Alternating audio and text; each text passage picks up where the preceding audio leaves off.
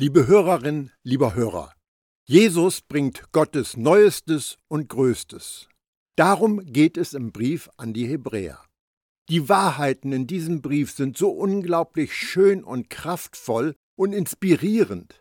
Und sie sind nicht nur für Juden gedacht, sondern für alle religiösen Menschen.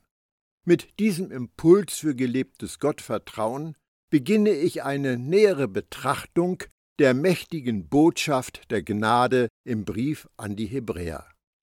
Schön, dass du dabei bist. Der Autor des Hebräerbriefs stellt sich uns nicht vor. Der Schreiber erwähnt, dass er Timotheus kennt, dass er die Empfänger des Briefes kennt, dass er hofft, sie bald wiederzusehen. Im zweiten Kapitel wird angedeutet, dass derjenige, der den Brief an die Hebräer geschrieben hat, kein Augenzeuge von Jesus Leben und Sterben gewesen ist. Wer war ein Apostel, hatte eine Begegnung mit Jesus, war aber nicht bei Jesus während seines Lebens, Dienstes, Todes und Auferstehung? Da kommt mir der Apostel Paulus in den Sinn. Dagegen wird argumentiert, das Griechisch im Brief an die Hebräer ist anders als zum Beispiel im Römerbrief. Die frühe Kirche hat überliefert, dass der Brief an die Hebräer ursprünglich auf Aramäisch geschrieben worden war. Der Schreiber hat ein für Juden sehr wichtiges Thema angesprochen. Es ist doch denkbar, dass er es in ihrer Muttersprache getan hat. Das bedeutet, dass der Brief irgendwann ins Griechische übersetzt wurde. Und das wäre eine gute Erklärung, warum es zwischen dem Brief an die Hebräer und dem Brief an die Römer sprachliche Unterschiede gibt. Wenn also Paulus den Hebräerbrief auf Aramäisch schrieb und der später von jemand anderem übersetzt wurde, und Paulus den Römerbrief auf Griechisch schrieb, dann unterscheidet sich das Griechisch von Paulus natürlich von dem Griechisch eines Übersetzers. Es bleibt aber dabei. Wir wissen nicht, wer den Brief geschrieben hat. Das zentrale Thema des Briefes lautet Jesus ist größer. Es gibt viele Vergleiche. Jesus ist größer als die Engel, Jesus ist größer als die alttestamentlichen Priester, Jesus ist größer und deshalb ist der neue Bund größer. Und weil der neue Bund größer ist, werden wir alle ermutigt, in Gottes Gnade zu investieren. Raus mit dem Alten, rein mit dem Neuen. Was Jesus gebracht hat, ist das Neueste und Größte. Es ist ein besserer Bund, gegründet auf besseren Verheißungen also sollten wir ihn nicht missachten. Ich beginne mit einem Überblick über die 13 Kapitel. Unzählige Male und auf unterschiedlichste Weisen hat Gott zu unseren Vorfahren gesprochen, und zwar durch die Botschaften der Propheten. Doch am Ende dieser Zeiten hat er zu uns gesprochen durch ihn, den Sohn. Hebräer 1, die Verse 1 und 2. Da ist ein Bote, sein Name ist Jesus. Er ist der Mittler eines neuen Weges der Gnade. Auf ihn musst du schauen. Wenn du verstehen willst, was Gott von dir will, starre nicht in die Glaskugel, lies nicht das Horoskop, blicke auf Jesus. Höre auf, aus deinen Gefühlen, Erfahrungen und den Umständen deines Lebens geheime Botschaften von Gott entziffern zu wollen. Wenn du Gott hören willst, höre auf Jesus. Es ist Jesus am Kreuz und seine Auferstehung, die uns Gottes Liebe zeigen. Wir können den Vater nur durch den Sohn verstehen. Das ist der Startpunkt des Briefs an die Hebräer. Der Brief war an Juden gerichtet. Sie haben als Erste das Evangelium der Gnade zu hören bekommen aber sie waren auf ihrem Weg mit Gott festgefahren, gefesselt an die Rituale des Tempels und die toten Werke der Religion. Und der Autor drängt sie, sich davon zu lösen, vor die Tore der Religion zu gehen, dorthin zu gehen, wo Jesus ist, der Anfänger und Vollender des wahren Glaubens. Kapitel 2 Das Wort, das uns Gott durch Engel verkündete, hat sich immer als wahr erwiesen, und jede Übertretung und jeder Ungehorsam wurde bestraft. Wie können wir da meinen, wir könnten davonkommen, wenn wir der Botschaft von unserer Rettung gegenüber gleichgültig bleiben? Hebräer 2, die Verse 2 und 3. Was ist dieses Wort, das durch Engel verkündet wurde? Paulus sagt, dass Engel das Gesetz brachten. Es geht darum, dass Jesus größer ist. Jesus ist größer als die Engel. Wenn die Engel das Gesetz brachten, dann ist das, was Jesus brachte, größer als das, was die Engel brachten. Auf der einen Seite der alte Bund mit 613 Geboten, übermittelt von Engeln, auf der anderen Seite der neue Bund mit zwei Geboten, gestiftet von Gottes Sohn selbst. Was ist nun größer? Der Schreiber fordert seine Leser auf, darüber nachzudenken. Er erinnert an die Bestrafung, die die Menschen im alten Bund unter dem Gesetz erfahren haben. Der Lohn der Sünde ist der Tod. Daran führt kein Weg vorbei. Aber es gibt einen Ausweg. Jesus sagt, ich bin der Weg, ich bin die Wahrheit, ich bin das Leben, ich bin die Tür, ich bin das Tor. Schlage eine so große Errettung nicht aus. Kapitel 3 Schwestern und Brüder, achtet darauf, dass sich bei keinem von euch eine böse Herzenshaltung entwickelt, bei der das Misstrauen die Oberhand gewinnt und ihr euch vom lebendigen Gott entfernt, sondern ermutigt euch gegenseitig an jedem einzelnen Tag solange man diese Zeit noch als heute bezeichnen kann, damit keiner von euch innerlich hart wird durch die betrügerische Kraft der Sünde. Hebräer 3, die Verse 12 und 13. Unter den Lesern und Hörern seines Briefs sind Leute, die Jesus schon angenommen haben oder die ihn noch nicht angenommen haben. Den letzteren sagt er, Gebt acht, ich kenne viele von euch nicht persönlich, aber ich möchte sicher gehen, dass in keinem von euch ein böses, ungläubiges Herz ist.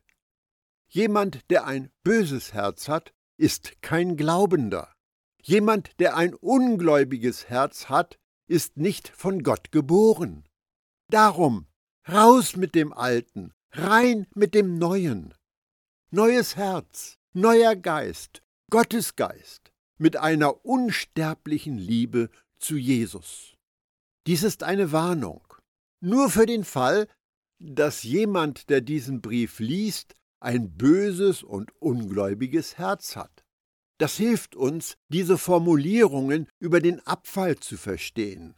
Es geht nicht um einen Jesus-Nachfolger, der sich um sein Heil Sorgen machen müsste.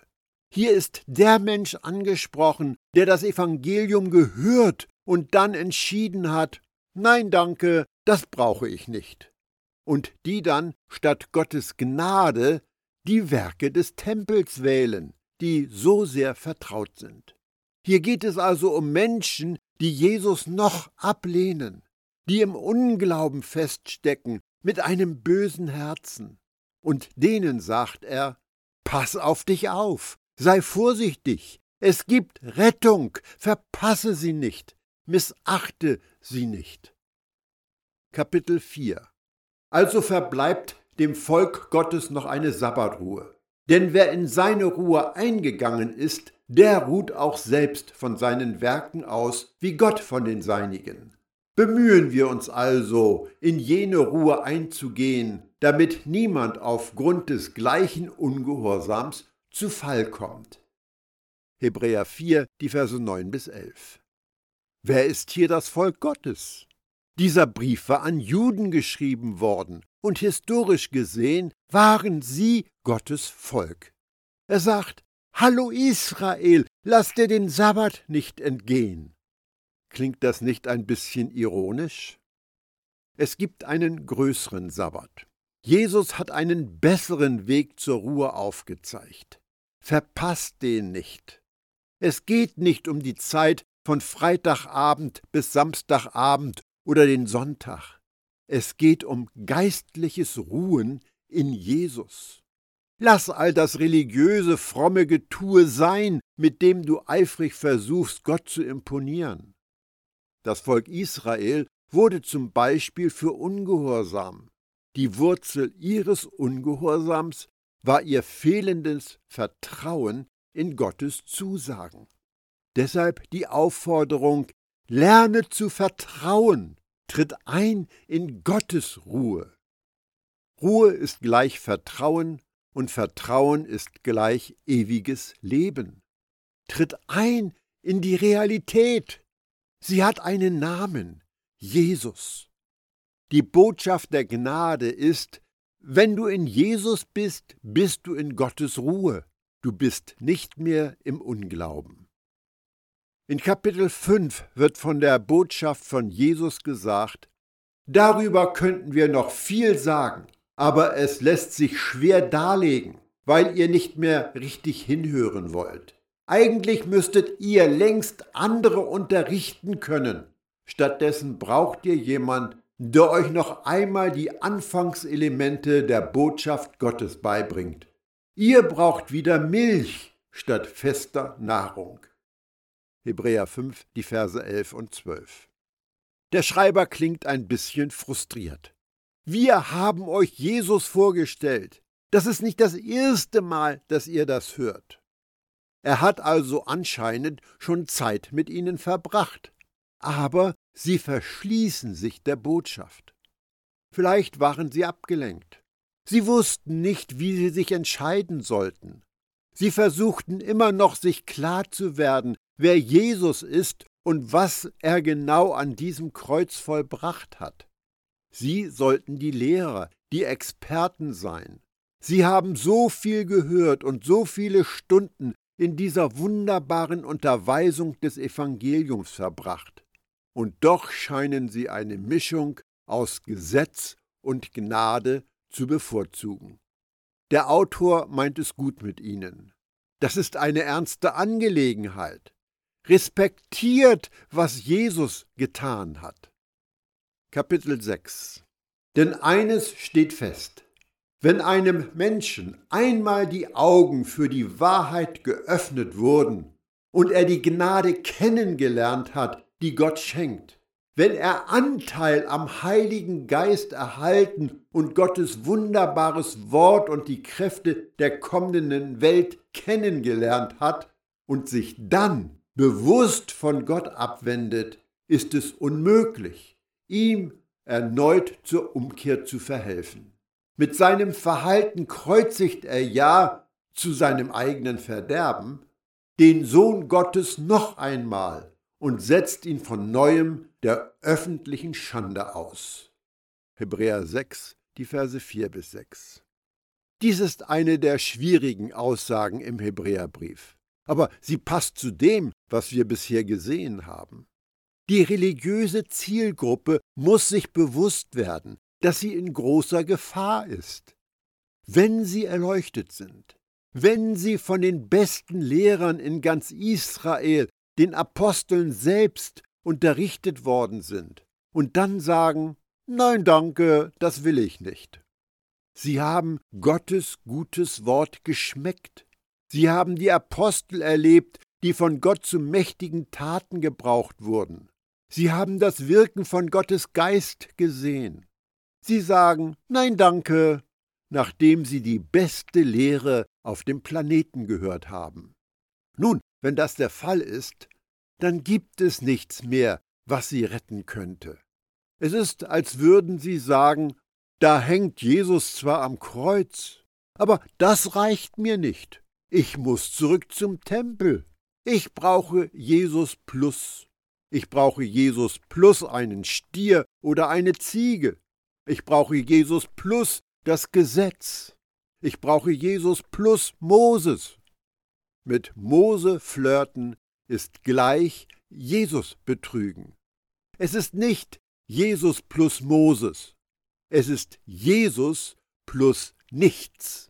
Und darum geht es in diesem Brief. Kapitel 7 So ist das frühere Gebot aufgehoben, weil es sich als schwach und ohne bleibenden Nutzen erwiesen hat. Das Gesetz war nämlich nicht in der Lage, etwas ganz zur Vollendung zu bringen. Doch es wurde eine bessere Hoffnung eingeführt, aufgrund derer wir nahe zu Gott kommen können. Hebräer 7, die Verse 18 und 19. Es gibt die Aufhebung eines früheren Gebots, weil es schwach und nutzlos war. Und es gibt die Einführung einer besseren Hoffnung, durch die wir Gott nahe kommen. Du hast es gemerkt. Es gibt auch eine Streichung. Was sollte der Jude mit dem alten Bund anfangen? Ihn fristlos kündigen. Was macht ein Jesus-Nachfolger mit dem alten Bund? Er ignoriert ihn. Der alte Bund ist für wirkungslos und überflüssig erklärt worden. Der Segen kommt durch einen neuen Bund, der auf besseren Verheißungen gegründet ist. Jesus ist größer. Jesus ist besser. Darum, der neue Bund ist größer. Der neue Bund ist besser. Gehe deshalb keine Kompromisse ein. Wenn du Gott nahe sein willst, gibt es nur einen Weg, und der ist nicht der alte Bund. Ein kurzes Vorspulen zu Hebräer 10. Dort heißt es, denn mit einem einzigen Opfer hat er die für immer vollendet, welche geheiligt werden. Hebräer 10, Vers 14. Das Gesetz kann dich nicht perfekt machen. Jesus hat dich vollkommen gemacht. Daher kannst du Gott nahe kommen. Die Nähe zu Gott ist durch Jesus erkauft, der dich vollkommen erlöst hat. Du bist mit ihm vereint, du bist so nahe, wie es möglich ist. Näher zu Gott kannst du nicht kommen. Kapitel 8 In Hebräer Kapitel 8 finden wir eine Zusammenfassung des neuen Bundes. Dies ist der Bund, spricht der Herr, den ich mit dem Haus Israel schließen werde nach jenen Tagen. Ich werde meine Gesetze in ihren Sinn legen und sie ihnen ins Herz schreiben. Und ich werde ihr Gott sein, und sie werden mein Volk sein. Hebräer 8, Vers 10.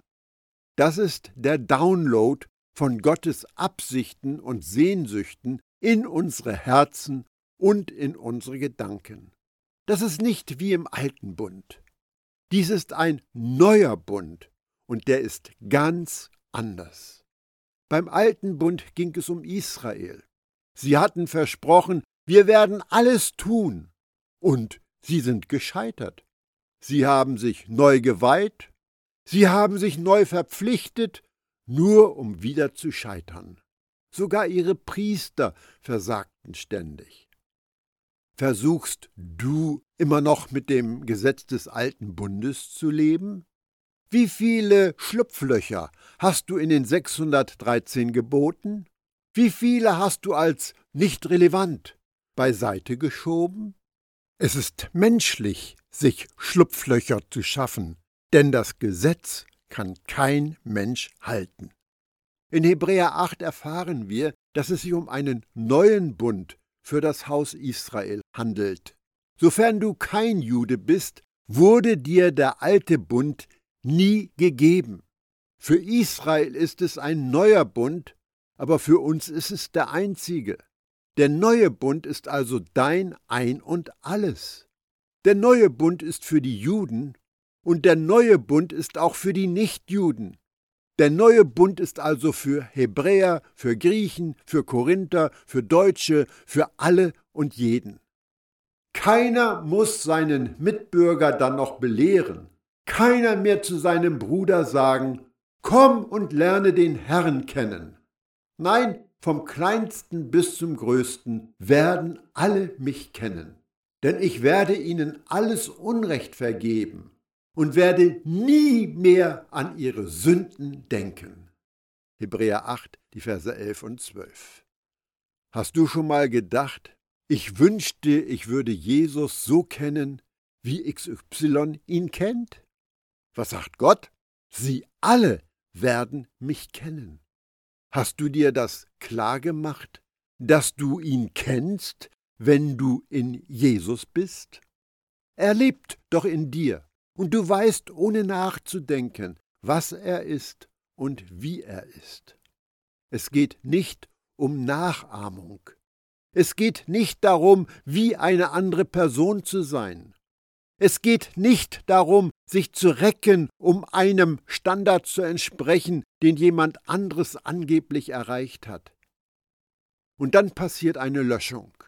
Es ist nicht nur ein Download von Gottes Absichten, es folgt eine Löschung deines Sündenregisters.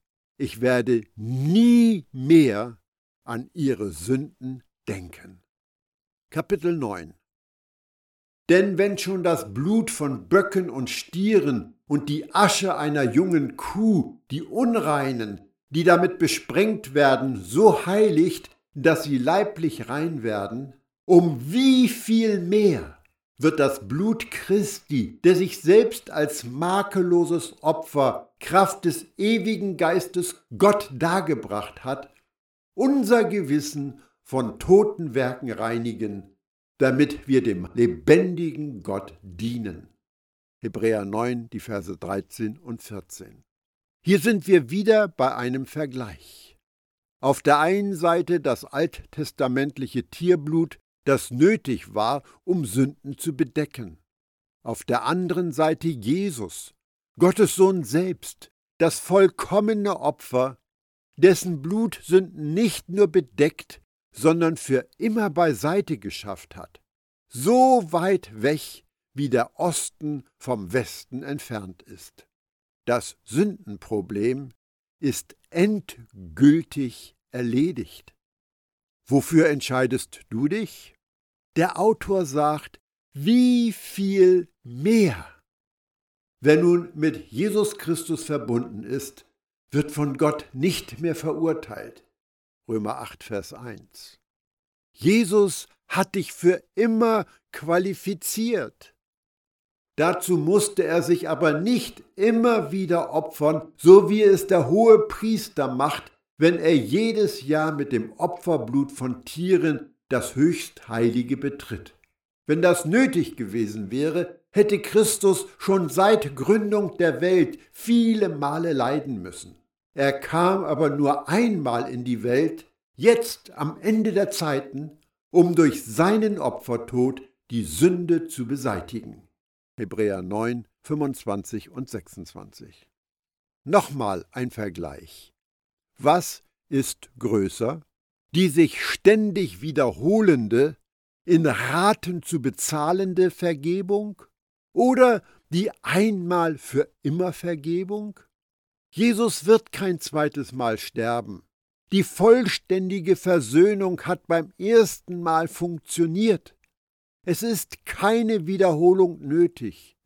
Dir ist so vergeben, wie dir nur vergeben sein kann. Hebräer 10 Und aufgrund dieses Willens sind wir geheiligt, weil Jesus Christus seinen Leib ein für allemal als Opfer dargebracht hat. Hebräer 10, Vers 10. Wie oft? Ein für alle Mal. Denn mit einem einzigen Opfer hat er für immer die vollendet, die geheiligt werden. Hebräer 10, Vers 14. Das ist kaum zu glauben, aber wahr. Bist du geheiligt worden? Ja. Ist das häppchenweise passiert? Nein. Deine Einstellungen und Handlungsweisen ändern sich. Das ist Wachstum. Du bist geheiligt und dir ist vergeben worden. Das ist ein Schlüsselthema im Brief an die Hebräer. Gott möchte, dass du weißt, dass es geschehen ist. Hebräer 11. Zähle einmal, wie oft in Hebräer 11 vorkommt, aufgrund ihres Glaubens. Und dann endet das Kapitel mit den Worten An all diesen Menschen hatte Gott wegen ihres Glaubens Freude, Doch keiner von ihnen empfing das, was Gott versprochen hatte. Denn Gott hatte weit Besseres für uns vorgesehen. Deshalb können sie erst mit uns gemeinsam das Ziel erreichen. Hebräer 11, die Verse 39 und 40. Diese Menschen im Alten Testament waren beeindruckend. Sie waren hingebungsvoll, sie waren engagiert. Aber wir haben etwas Besseres. Denke an irgendeinen alttestamentlichen Glaubenshelden. Du hast etwas Besseres, als sie jemals erlebt haben. Hebräer 12 Darum wollen auch wir, die wir eine solche Wolke von Zeugen um uns haben, alle Last und die Sünde abwerfen, die uns so leicht umstrickt. Lasst uns mit Ausdauer in dem Wettkampf laufen, der vor uns liegt, und dabei auf Jesus blicken, den Urheber und Vollender des Glaubens. Hebräer 12, die Verse 1 und 2. In unserem Überblick nähern wir uns dem Ende des Briefes. Was will er uns sagen? Lass den Unglauben los. Lass dich nicht ablenken. Schau nicht auf die toten Werke der Religion, in ihnen ist kein Leben. Blicke auf Jesus, der sagt, es ist vollbracht. Hebräer 13. Denn die Körper der toten Tiere, deren Blut vom hohen Priester zur Sühnung der Sünden ins innere Heiligtum hineingebracht wird, werden ja draußen vor dem Lager verbrannt. Deshalb musste auch Jesus außerhalb der Stadtmauern leiden, um durch sein Blut das Volk zu heiligen. Lasst uns also zu ihm hinausgehen, vor das Lager, und die Schande ertragen, die auch er getragen hat. Denn hier auf der Erde haben wir keine Heimat. Unsere Sehnsucht gilt jener zukünftigen Stadt, zu der wir unterwegs sind. Hebräer 13, die Verse 11 bis 14. Also das gefällt mir. Lasst uns also zu Jesus hinausgehen. Aber wollen wir das wirklich? Zu Jesus hinausgehen, um an seiner Schande teilzuhaben, weil wir hier keine bleibende Stadt haben? Tiere wurden getötet, ihr Blut als Opfer dargebracht, und dann wurden sie aus der Stadt geschafft, um sie zu verbrennen. Das stank fürchterlich, und es war schrecklich da draußen. Und dort war Jesus. Dort wurde er gekreuzigt, an dem stinkenden Ort, an dem Ort, an dem es nichts als übrig gebliebene Kadaver und Müll gab. Der Schreiber des Briefs fordert uns auf, lasst uns dorthin gehen, wo Jesus gekreuzigt wurde. Nicht in das Zentrum der Religion mit all dem Geld, all dem Ruhm, all dem Ansehen. Lasst uns vor das Tor hinausgehen, wo Jesus gekreuzigt wurde, und die gleiche Schmach ertragen, die er auf sich genommen hat. Wir haben hier keine bleibende Stätte. Unsere Sehnsucht gilt jener künftigen Stadt, zu der wir unterwegs sind. Wir sind im Herzen beschnitten, im Kern neu gemacht. Was für eine Einladung. Der Brief an die Hebräer ist ein Eilbrief. Es gibt eine unglaubliche Neuigkeit. Jesus ist größer, der neue Bund ist größer. Mit diesen unglaublichen Verheißungen für Vergebung, Gerechtigkeit und das Leben wurdest du für immer rein und heilig, weil Jesus größer ist.